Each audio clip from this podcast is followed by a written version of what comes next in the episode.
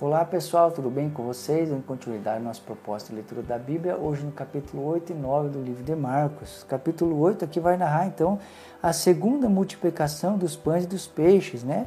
Novamente aqui então tem uma situação onde há falta né, de comida e aonde você vai ver a reação de Jesus e a reação dos discípulos. Né? O Jesus, Jesus tem compaixão deles, né, tem misericórdia deles e quer alimentá-los, os discípulos querem dispensar, você vai ver aqui no versículo 2. Tenho compaixão da multidão, porque há três dias que estão comigo e não tenho que comer. E se os deixar ir em jejum para casa, desfalecerão no caminho, porque alguns deles vieram de longe. E os seus discípulos responderam-lhe: Da onde poderá alguém satisfazê-los de pão aqui no deserto? E perguntaram-lhes: Quantos pães tendes? E disseram-lhe: Sete. Olha que coisa interessante. Eles já tinham visto algo acontecer. Eles já tinham visto Jesus multiplicar pães e peixes. E eles é, apresentam, né, de certa forma, é, tudo isso como: Meu Deus, não tenho o que fazer. Como às vezes eu e você somos esquecidos, como eu e você às vezes esquecemos de coisas que Deus fez de maneira milagrosa e poderosa, e às vezes nos encontramos numa situação parecida e nos desesperamos. Quero fazer um convite a você a se lembrar daquilo que Jesus fez e entender que Ele é um Deus de ontem, de hoje e de eternamente.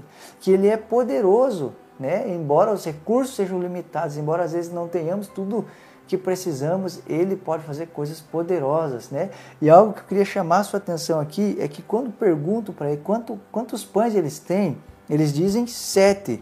Mas no versículo 14 aqui vai dizer assim: ó, E eles se esqueceram de levar pão, e no barco não tinham consigo senão um pão. Olha que coisa interessante. Eles estão indo para outro lugar aqui, na continuação do, do capítulo 8, e eles entram no barco e aí eles esquecem de comprar pão, né? E de alguma maneira aqui eles vão olhar para ver quantos pão tem e quantos pão se encontrava aqui? Apenas um pão. Isso quer dizer que quando Jesus pergunta para eles quantos pão eles tinham, eles não tinham sete, eles tinham oito. Algum discípulo tinha escondido um pão dentro do barco, talvez pensando que não podia ficar sem comer, talvez esqueceu, talvez as possibilidades são tantas, mas a grande verdade é que não havia sete pães, havia oito. E às vezes eu e você somos igualzinho. Nós, é, de certa maneira, é, queremos ficar seguros e aí deixamos algo. Não nos agarramos totalmente em Deus e confiamos totalmente nele, mas é, deixamos sempre uma reserva ou algo que possamos, é, que possa nos salvar em algum momento ou, nesse, ou por algo que vamos passar. Quero fazer um convite a você. Lembre-se do que Jesus já fez. Né? Lembre-se que ele alimentou é, pessoas é, de maneira milagrosa. Né? Se Deus, né, que cuida dos passarinhos, como diz Mateus capítulo 6 e tantos outros textos da Bíblia, nunca deixa faltar nada. Confie em Jesus Cristo, você não precisa esconder pão. Você não precisa procurar um meio para se salvar. Jesus Cristo é poderoso para salvar, cuidar e proteger você. Né? Aqui no versículo 22 vai dizer algo interessante. É, é trazido então a Jesus aqui um homem que era cego e chegou a Betsaida e trouxeram-lhe um cego e rogaram-lhe que lhe tocasse. Tomando o cego pela mão, levou-o para fora da aldeia. E cuspindo-lhe nos olhos, impondo-lhe as mãos, perguntou-lhe se via alguma coisa. E levantando ele os olhos, disse: Vejo os homens, pois os vejo como árvores que andam. Depois tornou a pôr-lhes as mãos nos olhos, e ele, olhando firmemente, ficou restabelecido e já via ao longe e distintamente a todos e mandou para sua casa dizendo não entres na aldeia. Olha que interessante, né? Um homem que era cego, Jesus toca nos seus olhos, né? Como diz o texto aqui, cuspindo-lhe nos olhos e impondo-lhe as mãos, e ele começa a ver. Só que ele não vê com clareza, ele vê de maneira distorcida, ele vê as pessoas como árvores, né? Se Jesus quisesse que ele ficasse daquela maneira, né? Porque talvez para ele já seria muito bom, ele não via nada, agora está vendo um pouco. Mas Jesus queria que ele fosse curado por completo, queria que a visão dele fosse restabelecida por completo, queria que ele visse, enxergasse com clareza, né?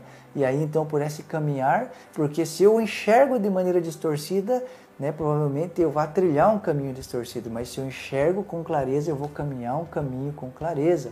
E esse é o desejo de Deus para mim e para você, que nós venhamos ver com clareza, que nós venhamos olhar as pessoas como elas são, que nós venhamos olhar as coisas como elas são, e não de maneira distorcida e deturpada.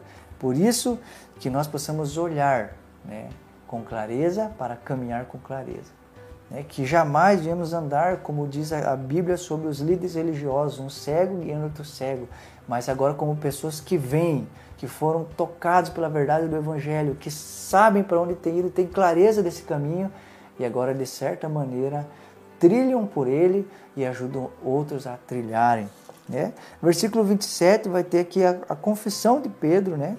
Que é baseado em uma pergunta: quem diz os homens que eu sou? Né? E as pessoas vão começar a dizer: um diz que ele era João Batista, outro diz que era isso, diz que era aquilo, ele vai fazer uma pergunta: mas vós, quem dizeis que eu sou? E respondendo, Pedro disse-lhe: Tu és o Cristo. Olha que coisa interessante. Perguntou para quem e vocês? As pessoas estão dizendo isso sobre mim, mas e para vocês quem eu sou? Talvez seja essa a pergunta de Jesus para mim e para você. Quem é Jesus para você? Talvez, como para aqueles homens, ele era apenas um marceneiro. Talvez para alguns, ou alguém que estabeleceu uma religião.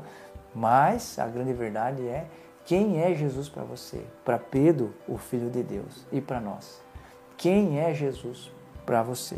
Né? E outra coisa interessante aqui é que ele começa agora então a dizer abertamente né, para os discípulos sobre a sua morte, que ele haveria de padecer, morrer e ressuscitar. Né? Ele vai dizer, e dizia abertamente essas palavras, e Pedro tomou a parte e começou a repreendê-lo.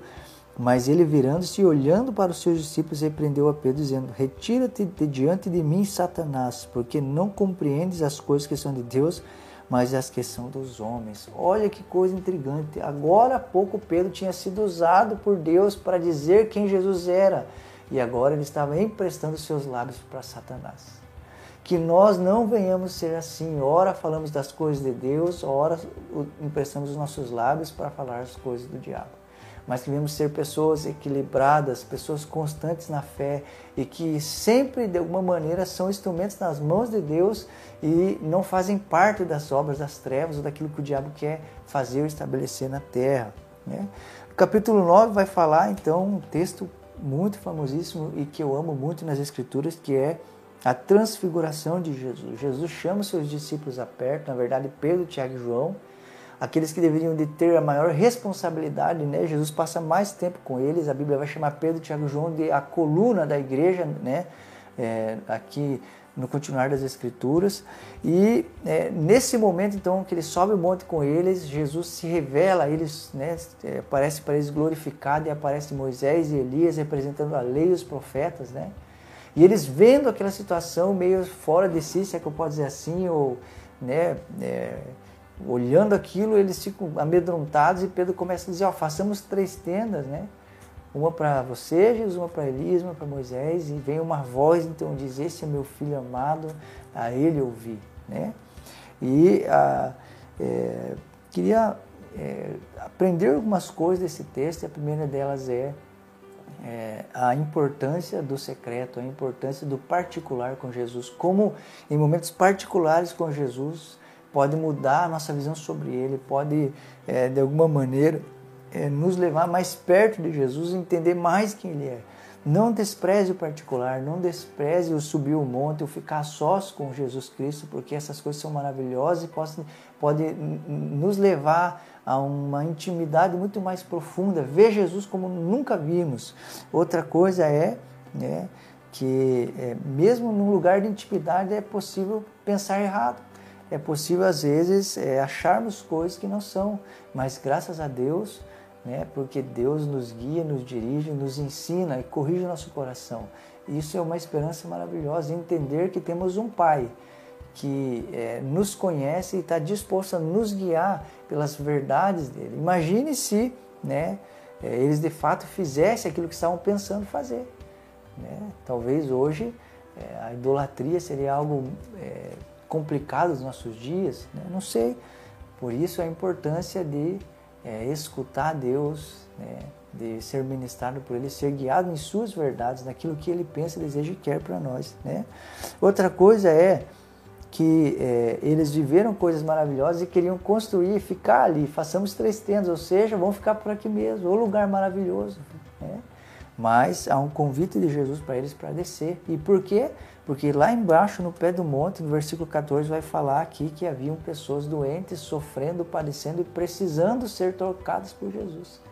Nós precisamos ir para o nosso particular, mas nós também precisamos descer e ministrar as pessoas. Nós temos e precisamos ministrar a Deus, mas também temos que ministrar as pessoas, servir uns aos outros, até porque isso, o livro de Marcos é o que mais apresenta Jesus como servo servindo as pessoas, né?